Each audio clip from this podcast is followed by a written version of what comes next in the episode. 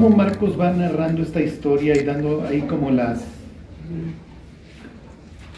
como las pistas para que para que sepamos qué es lo que está sucediendo.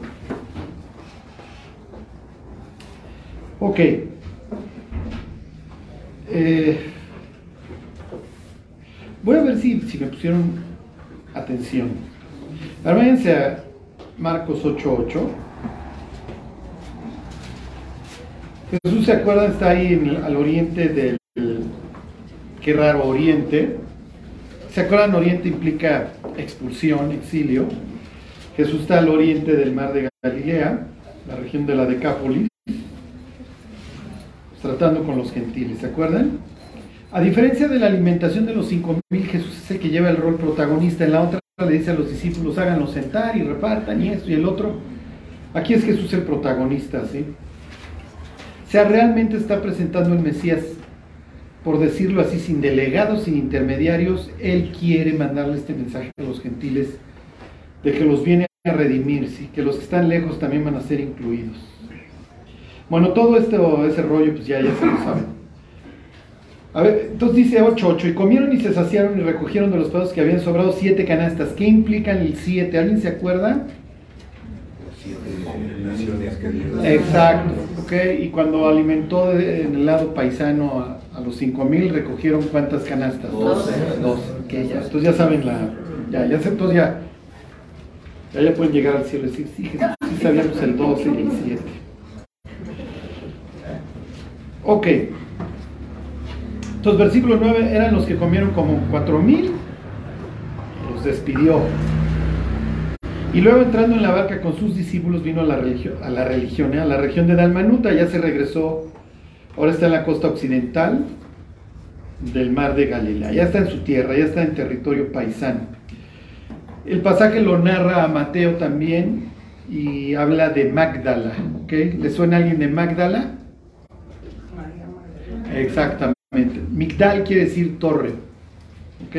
Entonces María es de esa zona. ¿ok?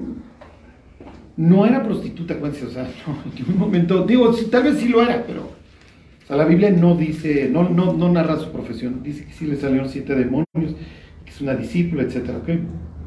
Pero bueno, pues eso es breviario cultural. Ok, esto se va a empezar a, esto va a empezar a subir de tono, ¿ok? El pleito que trae Jesús con los fariseos va a empezar a subir de tono y luego vamos a tener pleito con los ángeles. Eso ya saben que se pone bueno más adelante. Bueno, 8.11. Vinieron entonces los fariseos y comenzaron a discutir con él, pidiéndole señal del cielo para tentarle. ¿Ok? Bueno, a ver, vamos a empezar con los incisos. ¿Está bien pedirle a Dios señal? ¿Oh? Sí, Es la serie, sí. Gedeón le pidió señal, ¿no? Gedeón le pidió señal. ¿Alguien estaría de acuerdo con Olivia? Inciso A. ¿Alguien diría que no? Que Yo diría que no, confiar. confiar, miren, por ahí dicen confiar. Depende de la intención. ¿no? Ok, inciso C, depende de la intención. ok, tenemos A, sí, B, no. C depende de la intención. ¿Alguien tendría otra burrada? ¿Alguien tendría Otro planteamiento. Yo digo que no, porque es como condicionarlo, ¿no, Charlie? Sí, es condicionarlo, que es- ahí está el inciso B. Roger dice inciso B, no. No, porque si me, si me, da- si me das esa señal, no, me, me aceptas ahora, sí te sigo. Si no, olvídalo. Exacto, al- alguien habló de la fe, ¿no? O sea, hay que confiar, entonces no hay que pedir, ¿no? Bueno, Satanás le dijo que, que, este, no puedes, bueno, Jesús le dijo a Satanás, no tentarás al Señor tu Dios. Miren, esta, esta palabra, esta palabra tal cual, no me acuerdo cómo se dice en griego, se repite cuatro veces en el Evangelio. Jesús en el desierto y está Satanás para qué? Para tentarle. Luego esta. Luego cuando le preguntan si es lícito no dar carta de repudio a la mujer y le preguntan para qué? Para tentarle.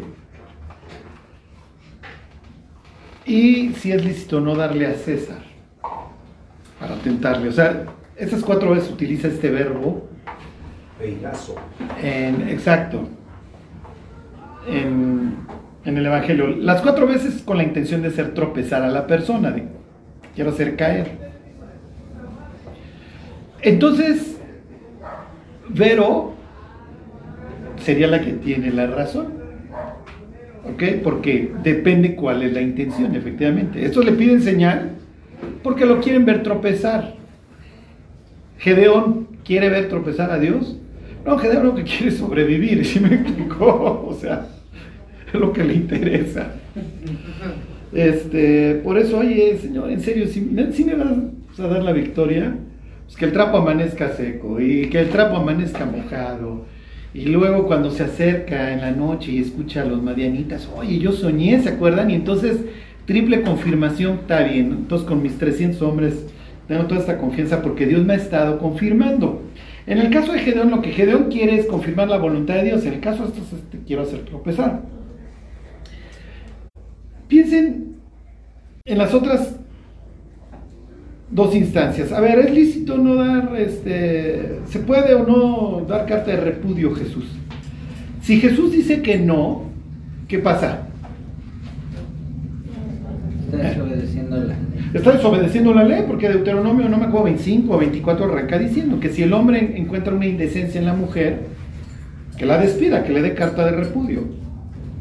Vayan ustedes a saber que es indecente.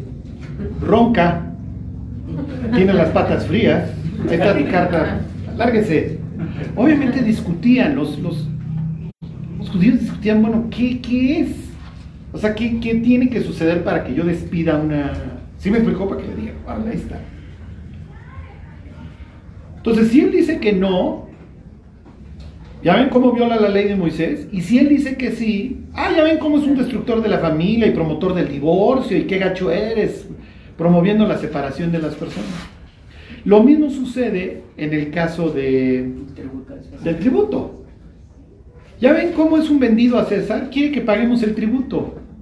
O, a ver, que venga el centurión, este cuate está abogando porque no paguemos impuestos. Y en plena Pascua y en pleno templo. ¿eh? Entonces parece que siempre va a quedar atrapado. Lo mismo sucede cuando le traen a la mujer en caso de adulterio. A ver, pues Jesús, la ley dice que hay que apedrearla, pues la agarramos infraganti, ¿no? Si dices que no, ya ves cómo eres un violador de la ley. Si dices que sí, ya ves cómo eres un desgraciado, vas a mandar matar a la señora y hacer un borlote en pleno templo. En plena fiesta de los tabernáculos. Bueno, acabando fiesta de los tabernáculos. Mm. Entonces, efectivamente, lo que importa es la intención. ¿Sí me explico? Entonces el diablo le dice, a ver, aviéntate mi cuate. Pues no es el Salmo 91 que a sus ángeles va a mandar para que te cachen. Entonces le dice, no, yo no voy a andar probando a Dios. Si lo dice es por algo y seguramente si me llego a caer me va a cachar, pero yo no me voy a aventar a ver si sí. Es la actitud de estos cuates, ¿ok? Es la actitud de esta... La idea de la palabra de, de- señal no es... queremos una confirmación de parte de Dios, porque las señales ahí están. ¿Sí me explicó? Ahí están los ciegos, ahí está el paralítico, ahí está la niña de la costa, ¿se acuerdan? La de Talita Kumi. Ahí están. Entonces, a ver, pues pregúntale a Jairo, ¿no? Si soy o no el Mesías. Pregúntale a estos que vieron cómo pues, calmé la tormenta. Pregúntale al Gadareno. Pregúntale a quien quiera. Pues ahí están mis ciegos, mis sordos, mis tullidos, lo que ustedes quieran andando. Ajá. Miren, váyanse al Evangelio de Mateo. Denle tantito para atrás. Es el capítulo, si mal no recuerdo.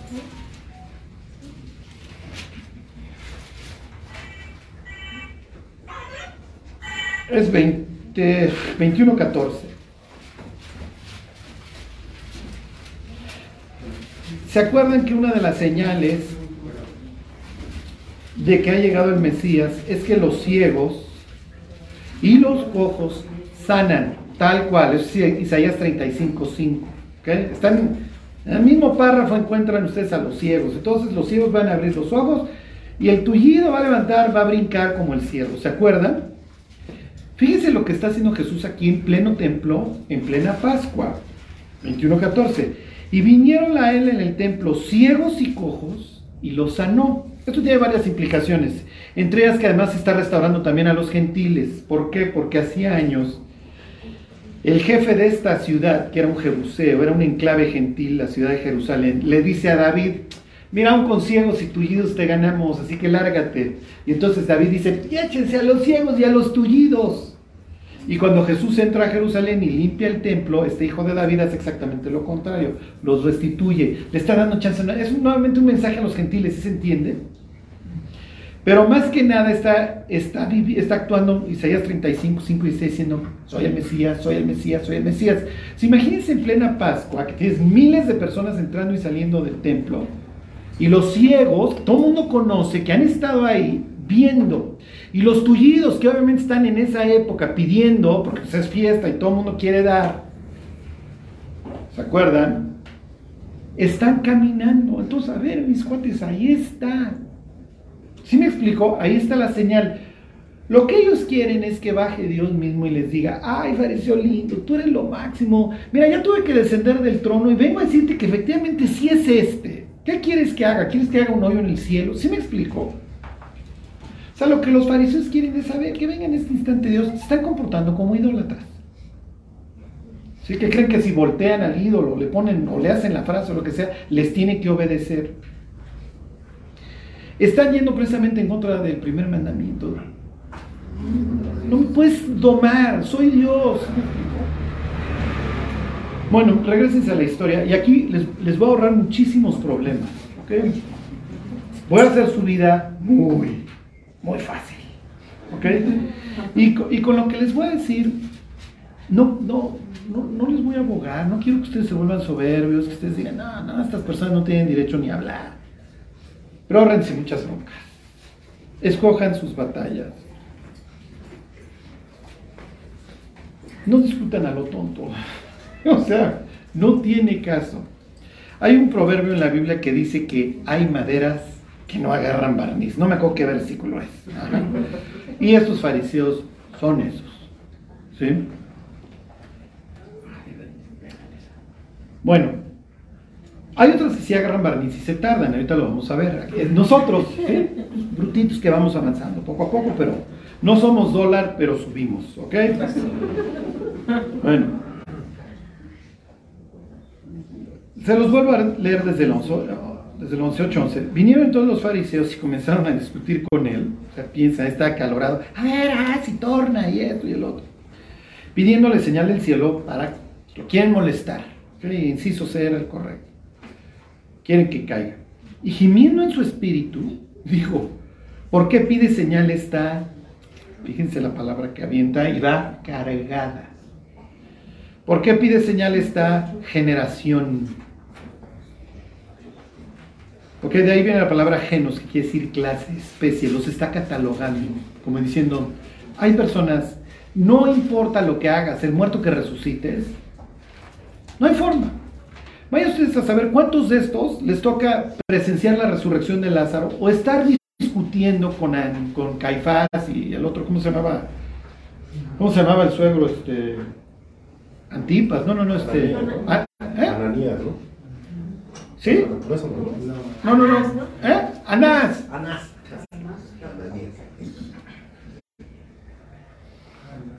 ¿Se acuerdan que pues, finalmente lo que detona ya la ejecución de Cristo es la resurrección de Lázaro. Te habla ya de gentes que están total y perfectamente dañadas. O sea, el cuate acaba de resucitar a una persona que lleva cuatro días muerta. ¿Se acuerdan que le hablaban al tercer día por si habías enterrado a Joaquín Pardavé vivo? O el cuate tenía epilepsia, lo que tú quisieras. Entonces, Jesús espera que pase el tercer día y entonces le dicen las hermanas, ya apesta, o sea, ya no lo puedes abrir, ya es insalubre, ya vas a generar inmundicia. Entonces es precisamente la idea de por qué me espere, diría Jesús. Entonces Lázaro, ven fuera y entonces sale el otro. La gente ve salir a Lázaro y el, y el Evangelio de Juan dice que las personas están tan mal que no solamente quieren matar a Jesús, quieren matar a Lázaro. O sea que sí me explicó qué tan dañado tienes que estar, pero bueno, ese es... Y entonces aquí viene este suspiro así como, miren mis cuates, no se puede. O sea, pero cuando menciona la palabra generación, hay muchos pasajes en el Antiguo Testamento que hacen referencia a esta palabra. Vamos a ver dos ejemplos. Váyanse a Génesis 7.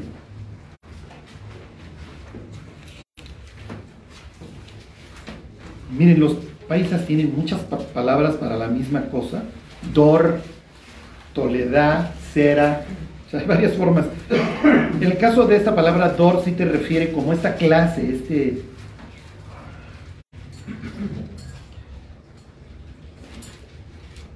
Fíjese, 7.1 dice, dijo luego Jehová a Noé, entra tú y toda tu casa en el arca, porque a ti he visto justo delante de mí en esta generación. O sea,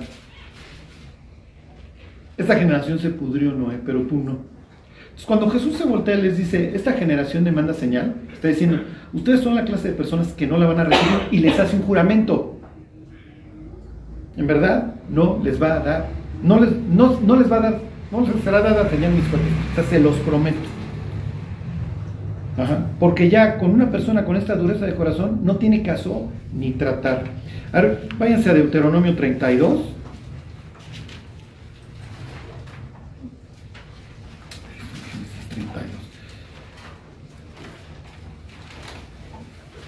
¿Se acuerdan esta idea de tal es la generación de los que le buscan? Bueno, pues hay una generación que se busca a Dios.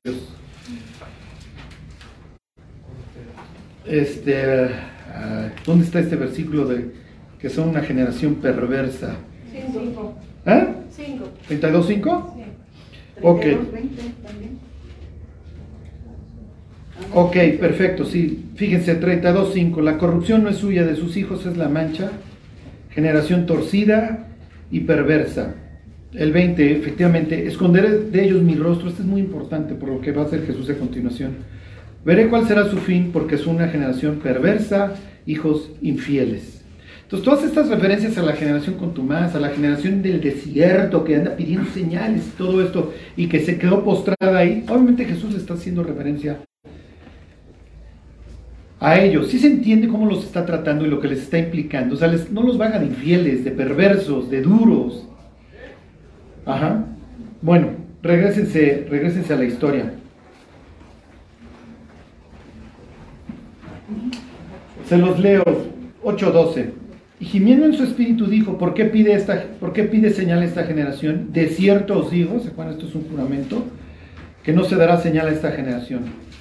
Y dejándolos, piensen, Deuteronomio 32, 20, voy a esconder de ellos mi rostro y nada más me voy a poner a ver cuál va a ser su fin.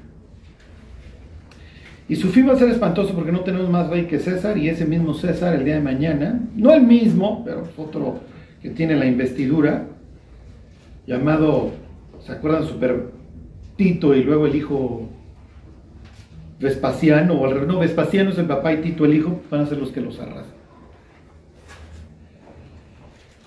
Ok, fíjense el versículo 13, y dejándolos, ya. Ajá. Y dejándolos vol- volvió a entrar en la barca y se fue a la otra ribera. Sorry, ya, no puedo con ustedes. Bueno, váyanse, váyanse al libro de los proverbios. El libro de los proverbios es literatura de qué? Sabiduría, exacto, esa es la idea, ¿ok? Váyanse al 9.8, vamos a ver tres, vamos a ver tres proverbios.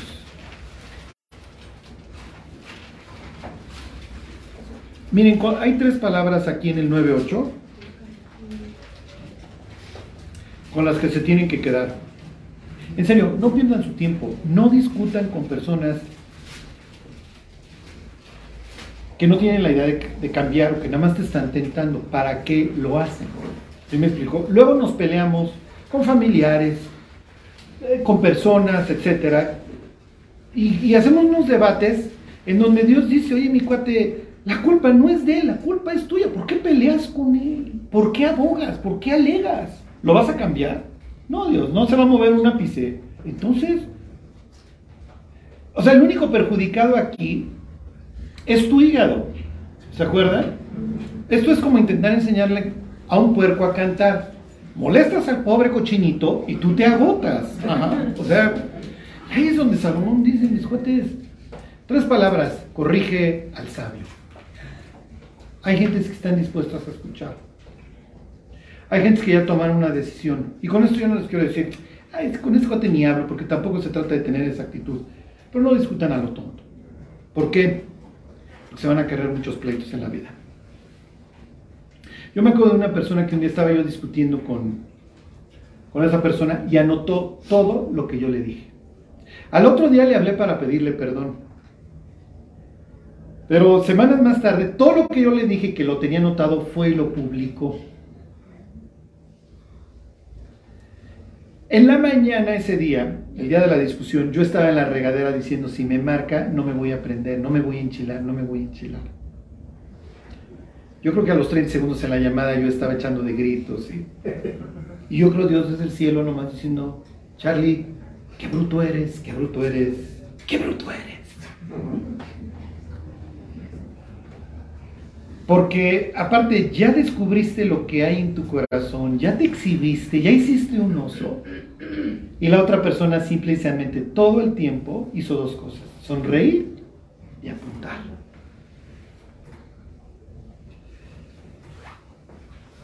Desde entonces aprendí, cierra la boca. En serio, cierra la boca. Más adelante vamos a ver a un superbocón. ¿Se acuerdan? ¿De quién creen que estoy hablando? De Pedro. Ya en el siguiente capítulo nos lo vamos a encontrar esa de Filipo. O sea, con el micrófono a lo que da haciendo osos. Hay un video en donde yo menciono que el brutito de Pedro, en donde una, persona así se desgañita en un comentario. Este hombre le dice a Pedro que es un bruto, que quién sabe qué. Pedro en Cesarea de Filipo, recordando la escena, diría, pues sí, lo era muchachos. Como diría don Charlie, como dólar, subiendo, ¿ok? Aprendiendo, creciendo. Porque finalmente todos vamos en el mismo barco. Ajá. Y cuando vemos la figura de Pedro, Pedro es un tipo increíble porque Pedro es el típico bocón en las juntas que yo puedo, yo, y, su, y su habladuría se confunde con competencia. Pero Pedro sí llegó a ser un tipo competente. Y Dios pudo hacer un gran trabajo en la vida de este hombre y su nombre está en los fundamentos del cielo. Y sí, nos quitamos el sombrero. Dispuesto a dar su vida por Cristo y lo hizo. Un gran hombre. Pero si estuviera aquí diría mis cuates, todos empezamos de cero y todos hacemos osos. Lo peor de mis osos es que están en el bestseller mundial. ¿Y me explico? Los de ustedes no. Ok, ¿qué dice 9.8? No reprendas al escarnecedor para que no te aborrezca. Pero somos necios y ahí queremos ir a arreglar a la otra persona que sabemos que nos alucina, lo que ustedes quieran. Y Dios diciendo, pues ándale, ve y acarrate un pleito, mi cuate. Échale leña al fuego. Cuando lo, que, cuando lo prudente es, cierra la boca, ¿para qué hablas? Aún el necio cuando calla es tenido por sabio. El que guarda su boca, guarda su qué, ¿se acuerdan? Guarda su vida de angustia. No discutan cuando no vayan a ganar nada, no lo hagan, por salud mental, por su hígado. Ahorita leemos cómo Salomón se refiere no al hígado, sino al corazón. ¿sí? Dice, corrige al sabio y te amará. Da al sabio y será más sabio. Enseña al justo y aumentará su saber. Hay personas que están dispuestas a aprender, dispuestas a que la regañen.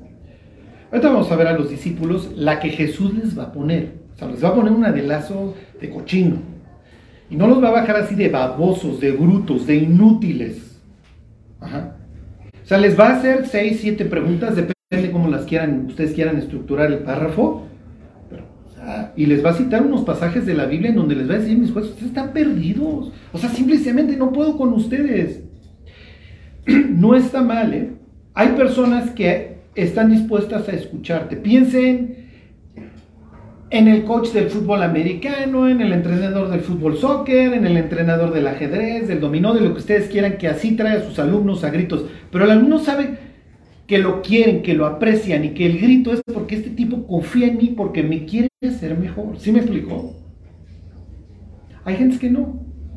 Y Jesús no va a perder su tiempo con los fariseos. O sea, va a ser así de, a ver, queremos ver señal, terminamos a tentar. Miren, no tengo tiempo.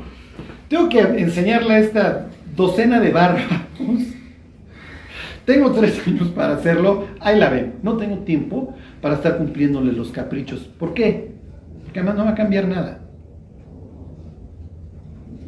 A ver, váyanse 23. 23.9. Ahí mismo.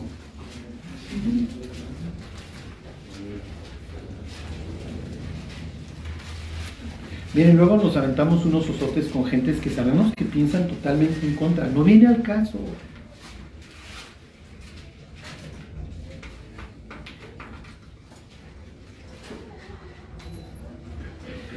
Conforme va pasando el tiempo y la maldad de los seres humanos sea cada vez más evidente, va a haber gentes que van a tapar el sol con un dedo y van a decir, no es cierto, no es cierto, esto no puede estar pasando, lo que dicen son puras mentiras. No se peleen, ¿eh?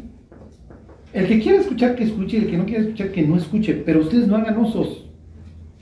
Hay gente que nunca te van a escuchar, que no les interesa, que les puedes dar todos los datos, que les puedes decir lo que quieras, no les interesa. Ajá. Y cuando se trata de la salvación, efectivamente alguien habló de la confianza. Sin fe, ¿se acuerdan? Es imposible agradar a Dios. O sea, Jesús va a sanar al ciego, al tullido, lo que ustedes quieran, al leproso, va a levantar a los muertos. Pero si no hay un elemento de confianza en el que ve el milagro, pues puedes levantar a los muertos que quieras, Jesús. Todo se lo voy a atribuir al diablo o algún accidente cósmico, o voy a decir que es un alienígena, porque la otra opción es muy fea, Jesús. La otra opción es que vienes a morir por mis pecados y eso me presenta como una persona brutal que merece el infierno. Y no me voy a ver así. Tan tan. O sea, la cruz le manda un mensaje muy feo al ser humano. ¿Cómo estoy, Dios? Pues mira lo que tuve que hacer para salvarte. Si andas medio perdidón. Se los vuelvo a leer. No hables a oído del necio, porque menospreciará la prudencia de tus razones. No pierdas su tiempo.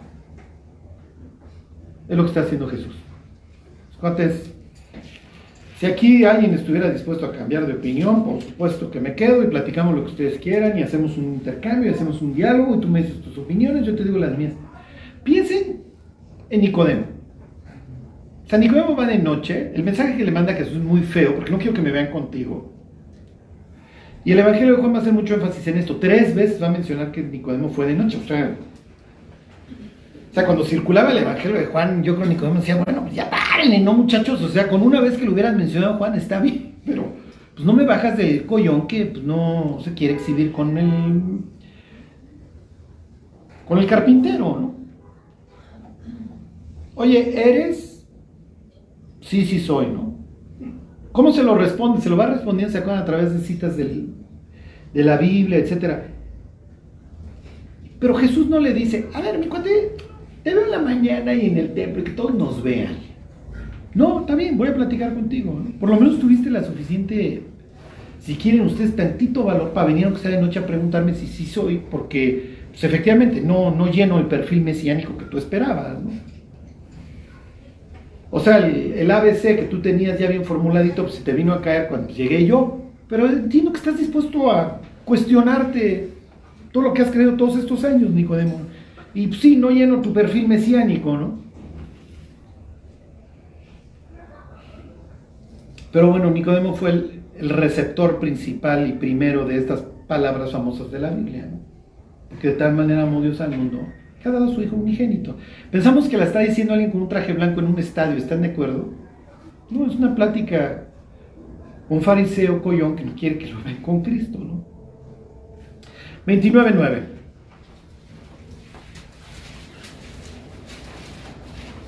Entonces, miren, les hago énfasis, no se trata de menospreciar al otro, simplemente se trata de querer nuestras tripas.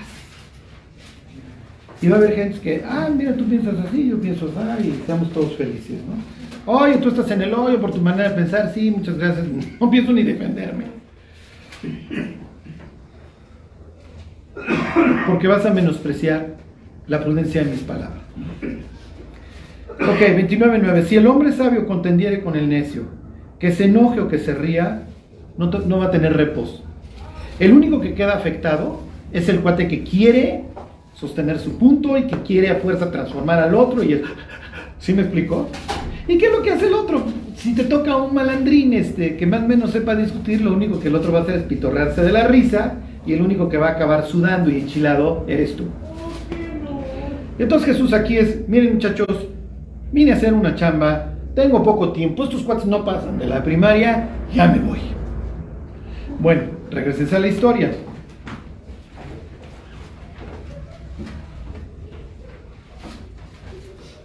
Entonces, por un lado tiene unos tipos necios que ya tomaron su decisión, por el otro lado tiene unos cuates que todavía no saben qué traerle los atropelló, que no quieren pasar de la primaria, pero que van a ser grandes hombres. Y miren, muchos hemos conocido cuates que, que realmente en su aprecio te echaban de gritos, te regañaban, pero ellos lo hacían porque confiaban en ti. Cuando alguien ya no quiere hablar contigo es que ya no te ve solución. Yo hablé con una persona que cometió una serie de tonterías hace unos días. Y entonces me siento con él y le digo, voy a hablar contigo por una, por una razón. Porque te aprecio. Si yo no te apreciara, yo no, yo no hablo contigo, me lo, me lo ahorro. Sí me explico, pues qué pena decirte todas estas burradas que has estado haciendo. Pero como te aprecio y sé que puedes cambiar, parto de la base. ¿Qué mensaje le das a alguien cuando le dices, cuando le llama la atención? Que te interesa, ¿sí me explico? Que, que, que confías en la persona. Bueno, ok. 8.14. No era el caso de los fariseos, ¿ok? 8.14. Habían olvidado de, de traer pan. Que se acaban en la travesía y pues sobraron siete canastas, muchachos, pues por lo menos una canasta se hubieran traído, ¿no? Pero bueno, estos olvidaron las canastas, vayan ustedes a saber qué hacer. Digo, ¿qué hicieron? Que habían olvidado de traer pan y no tenían sino un pan consigo en la barca.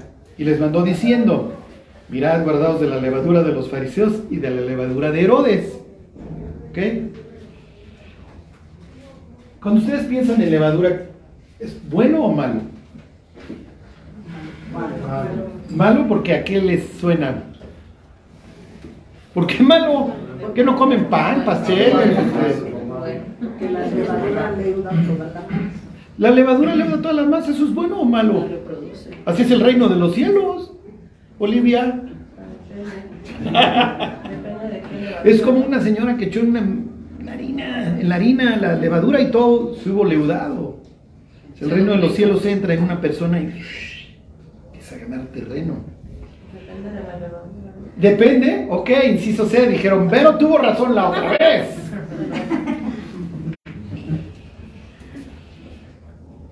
A ver, ¿a qué le suena levadura? ¿Bueno o malo? ¿Por qué?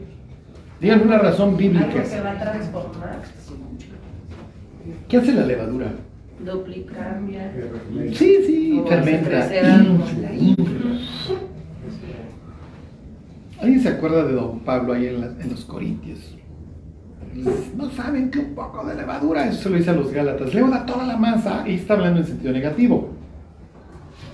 Tantita maldad empieza a carcomernos. Eh, cuando habla del tipo que entra ahí en Corintio con la novia de su papá, ¿se acuerdan? Y entonces Pablo, celebren la cena con la levadura nueva, muchachos, no con la vieja de maldad, ¿no? Acuérdense que levadura me suena a qué, a Egipto, a salida, ¿se acuerdan? Entonces cuando les dan aguas con la levadura de Herodes y la levadura de los fariseos, estos cuates se quedan así como, pues, ¿de qué está hablando? Porque además fariseos y Herodes pues, no tienen nada que ver. Esto es como si te dicen, cuídate de los americanistas y de las personas que viven en Polonia. Pues sí, de los americanistas me quedaría claro, ¿no? Y lo entiendo perfectamente. Y no les dirijo la palabra, entiendo, pero los polacos, ¿qué tienen que ver en. Digo, son antagonistas 100%, ¿están de acuerdo? Un arribista, a Herodes lo ven como el hijo de un asesino, un loco peligroso también arribista. Edomita que lo pusieron ahí los romanos por convenienciero. Y los fariseos, pues sí, yo veo que traen pleito con nosotros y que se la viven regañándonos, que si comemos así, que si comemos así, y que si el sábado, y que si... O sea, honestamente, cuando ya a dos mil años de cristianismo ya hemos pasado por acá como que decimos, "Ah", ¿sí me explicó? Pero para ellos sí es cierto, es así de la levadura de los fariseos y de Herodes. Además, acuérdense que para ellos los fariseos, fariseo es agridulce, ¿se acuerdan? Fariseo tiene su origen noble ahí en la historia de los macabeos, todo, o sea, y hay cuates buena onda, o sea, es para allá en Nicodemo, ¿se acuerdan? Está José de Arimatea, o sea, Sí, son sheriffs que quieren cambiar la conducta en vez de cambiar el corazón y, a ver, Jesús no, digo, Dios no va a venir hasta que nos portemos bien, muchachos, estos pórtense bien y sí hacían muchos osos. Pero, ¿hasta qué punto un discípulo de Cristo, Pedro, lo que ustedes quieran, hubiera tomado un fariseo como una persona nefasta? ¿Sí me explicó? No es la fama que tiene, ni hay cuates buena onda, hay uno famoso previo a Cristo que se llama Hillel. Hillel decía, haz a otros lo que quieras que te hagan a ti. Jesús dice exactamente lo mismo, pero en negativo, ¿se acuerdan? O al revés, ¿no? Y de la manera como quieren que los hombres hagan con ustedes, así hagan ustedes. Y el otro decía, no hagas otro lo que no quieras. El otro era en negativo. Soy Jesús mediocita, don Hillel. Hillel hubiera sido, oigan, testifíquenle a los gentiles. No era pinten la raya. Sacan que un día va un gentil con uno que se llamaba conservador y le dice, dime tu ley mientras estoy parado en un solo pie y me convierto. Entonces lo regaña, se llamaba Shammai. Entonces va con Hillel y le dice, mientras estoy parado en un pie, dime en qué consiste tu religión y me convierto. Y le dice, no le hagas a otros lo que no quieras que te hagan a ti. Todo lo demás es comentario, ve y estudia. Y entonces el gentil se fue muy sorprendido. Lo que, les, lo que quiero es ponerlos en el contexto, o sea, aguárdense de la levadura de, de, los fariseos y de Herodes, que tiene que ver una cosa con la otra. ¿Qué creerían ustedes que tiene que ver uno con el otro? ¿En qué puntos convergerían Herodes y los fariseos? ¿La persecución a la iglesia? Aquí todavía no, no hablaríamos de la iglesia, pero ¿a quién, a, a quién alucinarían ambos? ¿Eh? A Jesús y a quién más. ¿Quién, en, ¿Con quién es muy claro el maltrato? Este no come ni bebe y dice el demonio tiene. ¿Con los gentiles? ¿Eh? ¿Con los gentiles? No con los Con Juan. ¿Cuál es el trato que los ambos le dan a Juan el Bautista? Ajá. Uno sabe que son unos hipocritotas y dice, ustedes, bola de serpientes, generación de vivos, nada más miren aquí al show. Ah, cáeme bien, Juan. Los dos son presumidos. ¿Se acuerdan del contexto en el que lo vimos hace unas semanas, en el que Herodes mata a Juan? Lo mata en una fiesta, ¿se acuerdan? Y lo mata porque no quiere quedar mal con la gente. Es un farol, plena borrachera, pídeme lo que quieras. Se quiere lucir ahí con la hija de Herodías. Pues quiero la cabeza de este tipo. Los dos son presumidos. Esto es un tema muy importante. Miren, desgraciadamente, eh, ¿cómo les diré? El diablo conoce nuestra necesidad de ser vistos. Todos necesitamos ser vistos. ¿eh? Todos necesitamos pertenecer. Todos necesitamos ser amados y queridos. Y el diablo explota esta necesidad en nuestra contra y entonces nos hace que seamos actores y que busquemos la gloria de los hombres. Que busquemos la gloria. Ya se las puse bien fácil y se los iba a preguntar en incisos. ¿Está bien buscar gloria? ¿Qué? Olivia dice inciso A. ¿Alguien tendría otra opinión? Sí, pero para. Sí, pero para Dios, inciso B. No sé, no sé, este. ¿Vale buscar la propia gloria? Si tú sigues a Cristo, ¿te va a ir bien en el cielo? Sí. Ahora váyanse a Romanos 2.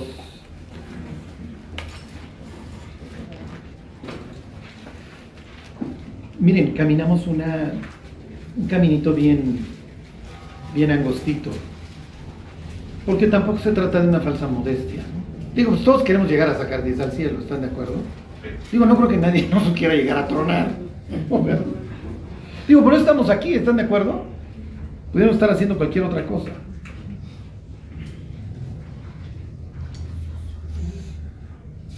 Eh, dos, ¿sí les dije dos?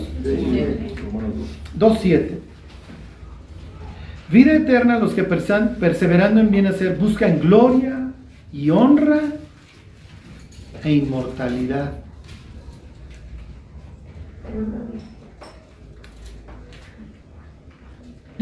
por eso estamos aquí, ¿eh? Digo, nos agarramos de Cristo porque buscamos la inmortalidad, porque queremos vivir para siempre. Pues no dice el Nazareno que todo aquel que él cree tendrá vida eterna. Pues sí, pues es lo que quiero y por eso me voy contigo, Cristo. Y quiero honrar, pues sí, quiero llegar al tribunal de Cristo y pues, si me vas a felicitar, pues sí quiero que me felicites, y quiero tener gloria. Es lo que prometes ahí en Daniel, ¿no? Los que enseñan la justicia a la multitud para brillar como estrellas. Quiero sacar 10. Quiero sacar 10, pues de eso se O trata, mínimo ¿no? Sí, mínimo 9. Digo, pudiéramos estar en el billar o en el dominó ahorita. Estamos aquí. Entonces, miren, ¿cuál es el problema? O sea, el ser humano es obviamente el ser más social sobre la tierra. Nos morimos si no tenemos contacto humano.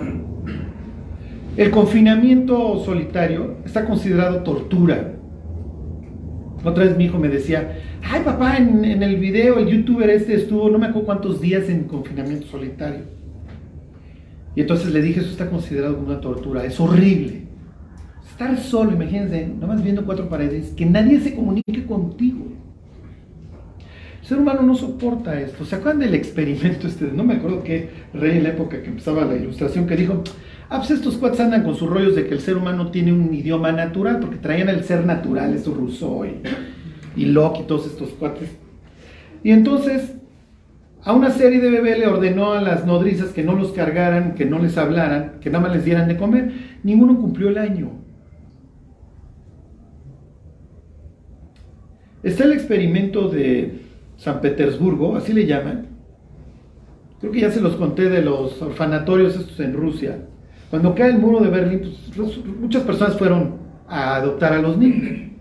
Y lo que se encontraban eran puros niños que tenían retraso mental, etcétera, desnutridos en estos orfanatos. Y entonces, de plano, unas personas le dijeron a las, cuidadoras, cuando, cuando al niño, porfa, cárgalo y háblale. Al año, a los niños que cargaban y les hablaban, eran, estaban más grandes, pesaban más, y lo más impresionante, la circunferencia de pecho era mayor. O sea, el ser humano no puede vivir si, si me explico, si no, no lo atiendes, no lo quieres. Y el diablo lo sabe. Por eso hay muchos suicidios. ¿Mande? Claro. No, no olvídense, las tasas de suicidio ahorita van a ser como... Y olvídense, bueno, no olvídense, pero... Lo que- y, y no sabemos la cantidad de intentos. Porque la gente no va por la vida, ¡ay! Yo lo intenté el miércoles, ¡ay! Nomás me raspé la... Es horrible, el ser humano está solo. Les voy a decir una locura, cuando lo leí lo busqué en Google. En Inglaterra hay una ministra de la soledad. La otra estaba yo escuchando a una muchacha, este, era irlandesa y vivía en Londres, y decía que uno de los ejercicios que ella hizo para superar el rechazo fue hablarle a personas en Londres, y dice, lo cual es prácticamente, y lo dice de broma, pero sarcástica, dice, hablarle a una persona en Londres o sonreírle es prácticamente un delito. O sea, denle gracias a Dios que viene un país tercermundista como México, en donde en la, en la fila del café saludas al de al lado y te contesta y te platica. De mí no a estar hablando. ¿eh? Pero es la persona rara que, ¿sí me explicó? Que no, o sea, somos latinos, o sea, no sé, es, es horrible. Cuando esto se exacerba, te vuelves loco y te vuelves y buscas el reconocimiento de los seres humanos que nunca te va a satisfacer. En el caso de los fariseos, ¿se acuerdan que Jesús les dice, ustedes extienden los flecos? ¿Se acuerdan que el judío tenía que traer su manto con flecos para recordar los mandamientos? Y Dios le dice que vas a hacer los mandamientos de Dios como frontales entre tus ojos y en tus manos. Y entonces lo que hicieron, ¿se acuerdan? Es un cuero que tenía versículos en una cajita acá y acá precisamente y cerca de tu corazón. ¿Qué pensará Dios de? Se llama filacterias. ¿Qué pensará Dios de ese cuero? Igual y hasta de novedad le cayó. Ah, mira estos cuates, yo les dije que trajeran los mandamientos entre los ojos, cerca del corazón y, y entre las manos. Hicieron eso. Yo creo que a Dios en su momento cuando lo hicieron, ni le, ve, ni le va ni le viene. Felicidades muchachos. Digo, la idea es que te lo memorices, que esté cerca de tu corazón y que actúes con base en ellos. O sea, estoy hablando en metáfora, muchachos, y creo que me entienden, pero bueno. Como busco la atención de las personas, me hago unos cuerotes de este pelo. Y fulano trae sus flecos así, no, yo los arrastro hasta el piso para que la gente vea cuán santo soy. Y tengo esta necesidad de llegar a la sinagoga y el primer lugar, y que todo el mundo me vea y todo el mundo sepa que ya llegó fulano. ¿Llena? No, no llena. No llena. La otra vez estaba yo con mi hijo y un amigo de él, y entonces me escribe antes mi mujer. Oye, Tito es el único de sus amigos que no tiene Instagram. Entonces pues ya que abra su Instagram. Y entonces al otro día está filmando con su amigo. Entonces ahí los veo. Entonces le digo amigo, a mi hijo, oye, ¿puedo salir en tu primer Insta Story para desgraciarte ya de entrar a tu Instagram? O sea, imagínate que en tu primera historia sale tu papá, pues ya eres una paria social para el resto de tu vida, ¿no? Y entonces tanto él como su amigo se pitorrearon de la risa. Salía mi voz atrás y la tuvieron que borrarnos con música o algo, ¿ok? Pero bueno, ya luego mi hijo me dijo, tu voz la tuvimos que quitar, papá, porque efectivamente aparecías ahí. Y entonces le digo a mi hijo, ya entraste al casino. Me dice, ¿por qué? Porque esto es el casino. O sea, tú metes la moneda, le jalas y, a ver qué te sale. Y estás esperando. Si me explico, el cero está esperando que salgan los tres siete o los tres naranjitas. ¿Y qué es lo que sucede? Sale un 7, una naranja y una monedita y pierdes. O ganas 50 centavos. ¿Sí me explico? Y en una de esas, digo, ya te gastaste 10 mil pesos y recuperas 2 mil, ding, ding, ding, ding, ding. Y tu cerebro, desgraciadamente el reconocimiento social es así. Es variable y es muy poderoso, genera endorfinas, porque estamos hechos para relacionarnos unos con otros. Entonces, cuando la muchacha sube la fotografía y recibe los 18 likes y en la anterior ha subido dos, ¿qué es lo que sucede? Ya entró al casino, le salieron 3 7 ¿Y qué es lo que quiere? Más likes. Y ahora quiero 14, y ahora quiero 100. Y la que tiene un millón de likes, ya no le satisfacen. Quiero 2 millones. Y, el- y la que tiene 2 millones quiere 4. Porque es el casino. Es irrelevante cuánto ganes y cuánto pierdas. ¿Sí se entiende? El diablo lo sabe y lo explota. ¿Qué ha sucedido en el cristianismo? Y esto es lo más horrible. Que tienes el pastor de la mega iglesia que es un rockstar. ¿Sí me explico? Es el adorado, es el... Es, no. Y entonces el tipo ya puede decir A, B y C y todo el mundo lo va a seguir cual red. ¿Me explico? Puede decir las- los peores disparates, pero este tipo ya es el rockstar. Y entonces el cristianismo cae precisamente en eso, ¿sí me explico? ¿Qué es precisamente lo que Jesús le está diciendo? No vayan a ser faroles como fariseos y como Herodes. No deberían de tener punto de comparación. Sí, exacto. No, no sean como ellos. Porque uno en la versión gentil, si ustedes quieren, o peor, edomita, y los otros en la versión judía, son los que aman los primeros asientos en las sinagogas y las salutaciones en las plazas. La palabra rabí viene de una palabra rab, que es grande, multiplicar. Entonces la palabra rabí implica mi grande, el grande, O sea, ustedes díganle al ser humano, todos los días eres grande, eres grande, lo único que estás haciendo es al globo. Hasta que el diablo llega con el alfiler y lo revienta.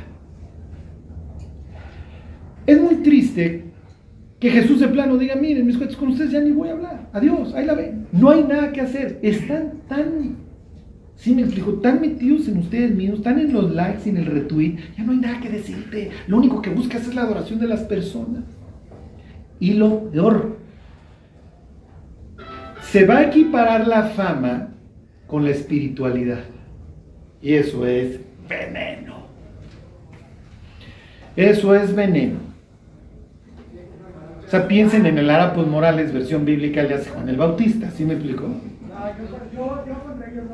Ese es el cuate que no tiene pelos en la lengua, que le importa un comino la aprobación de las personas y no tiene pelos precisamente para llamarle la atención a fariseos y a Herodes. Y a los dos no los baja de faroles. Tú eres un desgraciado que andas con tu cuñada y lo que estás haciendo está mal. Y fuiste un desgraciado con tu hermano y te pasas. Y a los fariseos, a ver, mis cuates, esto no es show. Ahí viene el Mesías, ¿sí? Y no los va a premiar por las filacteriotas y los. No. Y la gente está viniendo aquí a confesar sus pecados. ¿Se van a quitar el hábito y se van a venir a meter con el resto? ¿O nada más van a venir a decir, ay, fíjate que a veces este. Pues sí la riego, poco. O sea. Entonces miren, a todos nos gusta la aprobación. Es parte de nuestra vida. Y hasta cierto punto la necesitamos y no podemos vivir sin ella. Digo, el hecho que tu cónyuge te quiera, pues, te manda un buen mensaje. El hecho de que tu esposa te respete y te admire, pues, te manda un gran mensaje, ¿sí me explico? El hecho de que uno honre a su esposa, de que la quiera, de que le diga, ay, estás guapa, lo que ustedes quieran, le va a ayudar a la otra persona. Pero volvernos dependientes de eso nos vuelve esclavos. O sea, cuando yo le dije a mi hijo, entraste al casino, desgraciadamente sí es un grillete, ¿sí me explicó? Porque si subes algo, ¿qué vas a hacer? A ir a revisar si sí ya lo vieron.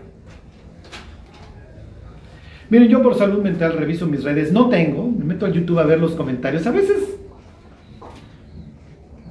pues hasta las groserías que me dicen, me ubican, me ubican, en muchos casos. Nada más los viernes, porque la otra opción, ¿cuál es? Ay, ya tengo un chorro de vivos. Y que el diablo diga, chale, de lo máximo. Y entrarle, a, entrarle al casino. Y métele lana para que esto se reproduzca más y vamos a ser famosos. Y ahí es donde Jesús dice, si te echas esa levadura te vas a inflar cual globo. Vas a parecer en serio pizza que se pasó de inflada. Y muchas personas a tu alrededor sí se van a dar cuenta de que estás haciendo un oso. Muchos te van a alabar y te van a decir que es lo máximo. Pero los que tengan dos dedos de frente te van a voltear a ver y van a decir, eso no es. El servicio a Cristo no es fama. Ya tienen a Elías, ya tienen a Juan el Bautista. Y como dice Jesús, miren mis cuates, entre los nacidos de mujer, no hay un tipo más grande que Juan el Bautista. En el cielo, glorificados son el que sea más grande que él. Pero de nación mujer, este cuate es el bueno. Y entonces uno dice, ¿y cómo es? Pues volteenlo a ver. Ese cuate le importa un comino la opinión de los demás. No vive de... Y eso se traduce en una palabra. ¿En qué? Si a ti no te importa lo que opinen los demás, y con eso yo no quiero decir que tengan esa actitud, me vale. ¿Se traduce en qué? Integridad. Libertad. No estás atado a lo que los demás digan. Y voy a terminar con esto. Y próxima semana me la, la gritiza a los discípulos que... Y miren, todo esto se los digo con el propósito de que somos iguales en ese sentido. Cometemos, hacemos burradas, este, nos equivocamos, decimos tonterías. No somos moneda de oro. Hay un, hay un este, experimento que se llama el experimento de Ash, por el que se le ocurrió que se llama Salomón Ash. Y si se acuerdan, es el de las rayitas, ¿sí se acuerdan? Varía el experimento en el número de participantes y de rayitas. Entonces, esta es la raya 1, la 2, la 3 y la 4. Y entonces ponen, varía el número de actores. ¿eh? Obviamente, entre mayor es el número de actores, más difícil se vuelve el experimento. Hay veces que nada más hay dos en el experimento. El cuate que no tiene ni idea de qué está sucediendo y los actores. Entonces sientan a todos, claro, este no sabe que estos son actores. Estas rayas todas son del mismo tamaño, esta no, esta claramente es más chica. Y entonces le preguntan a este cuate, oye, ¿las, rayas son- las cuatro rayas son del mismo tamaño? ¿Sí? Y entonces obviamente este es así como, "Pues, ¿qué le pasa a este bruto, no? Y entonces van con el artista 2 y le dicen, ¿las, rayas, ¿las cuatro rayas son del mismo tamaño? Sí. Y entonces van con el artista 3, el artista 4, hasta que finalmente llegan con este. Oye, ¿verdad que las rayas son del mismo tamaño? ¿Qué creen que contesta el otro? Que sí, Y sí. Varía. Varía, pero es muy uniforme. Dependiendo del número de actores, te sube o te reduce el porcentaje de cuates que dicen que sí. Entre menos actores, creo que andas, por ejemplo, en tres o dos actores andas en el 50%. ¿eh? La mitad dice que sí y la otra mitad dice no. Si pones nueve actores, tú eres el décimo, hagan de cuenta que se va al 75%. O sea, de cada 100 personas, 75, ante la presión de los otros 9, por no quedar como bruto, Dicen que sí. dice que sí. Aunque claramente, ¿sí me explicó? Claramente no. Es esa necesidad de pertenecer. Pues como estos nueve ya dijeron, ¿cómo yo no puedo ser el bruto de la clase que diga? Pues sí, sí están iguales. Y entonces paso por encima de lo evidente. Así está hoy el planeta, ¿eh? Todo el mundo te dice, haz A. Y hay dos, tres otros que te dicen, no vayas a hacer A. Por favor, no vayas a hacer A. Sí, pero es que todo el mundo está diciendo que lo haga. Sí, pero ¿te acuerdas del experimento de Ash? Sí, pero necesito pertenecer. Pues sí, pero el seguir a Cristo y la verdad no te va a hacer popular. Y termino con lo mismo de siempre. Por eso entre nosotros nos tenemos que querer. ¿Sí me explico? O sea, ya es suficiente con que el mundo nos odie como para que en la iglesia nos estemos matando. ¿Están de acuerdo? Vean sus redes con todo el escepticismo, con grano de sal y sepan que un like, cero likes, a la luz de la eternidad es total y perfectamente irrelevante. Y tengan relaciones profundas con las personas que los quieren, cónyuges, sus hijos. Tengan amigos. Un amigo en serio es, es oro, ¿eh? Tener una persona que cuando te lleva el tren te, escucha, te está contigo. Y si me dan chance, lo último. Los enemigos son los peores. Te hacen más daño a tu salud que los enemigos. Hay gentes que tú sabes que te odian. Está bien. Hay gentes que sabes que te quieren. Qué bueno. Pero hay gentes que tú sabes que si les dices, ¿qué crees? Me pasó esto padrísimo, se van a enchilar. O te van a estar cazando, pero se hacen pasar tus amigos. Evítenlos, ¿eh? Esos son los peores. Los enemigos son los peores. Los que tú sabes que te están escuchando y traen una agenda detrás. Y se están burlando de lo que les estás diciendo. Evítenlos. Evítenlos. Bueno, hoy vengo muy negativo, ¿verdad? Pues ¿con quién voy a hablar entonces? Bueno, sí. ¿Y los fariseos, al fin y al cabo, se fueron al infierno, al cielo? ¿Qué pasó con ellos? Pues miren, obviamente pues sí te da la idea los evangelios de que muchos no se quisieron convertir. Luego llega uno ahí a- al libro de Hechos y ve uno que los sacerdotes, muchos sacerdotes se empezaron a convertir, o sea que saduceos y eso, algunos se convirtieron. La próxima semana lo terminamos de ver porque hay otros evangelios que incluyen a los saduceos.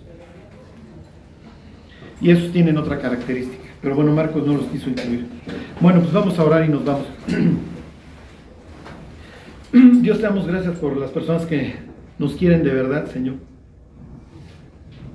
Te pedimos las bendigas, las guardes, danos el discernimiento, Dios, para saber cuándo hablar y cuándo quedarnos callados, Señor. Bendícenos, Dios, te pedimos que tú sigas trabajando nuestra vida, Dios. Sabemos que a veces, pues así como los discípulos, Dios, te desesperamos, pero también sabemos que tú nos amas y que, y que te has dedicado a trabajar en nuestra vida y que tú tienes un proyecto, Señor. Que tú sabes que, pues depende más de ti que de nosotros. Te lo agradecemos, Dios. Te agradecemos todo lo que has hecho en el nombre de Jesús. Amén.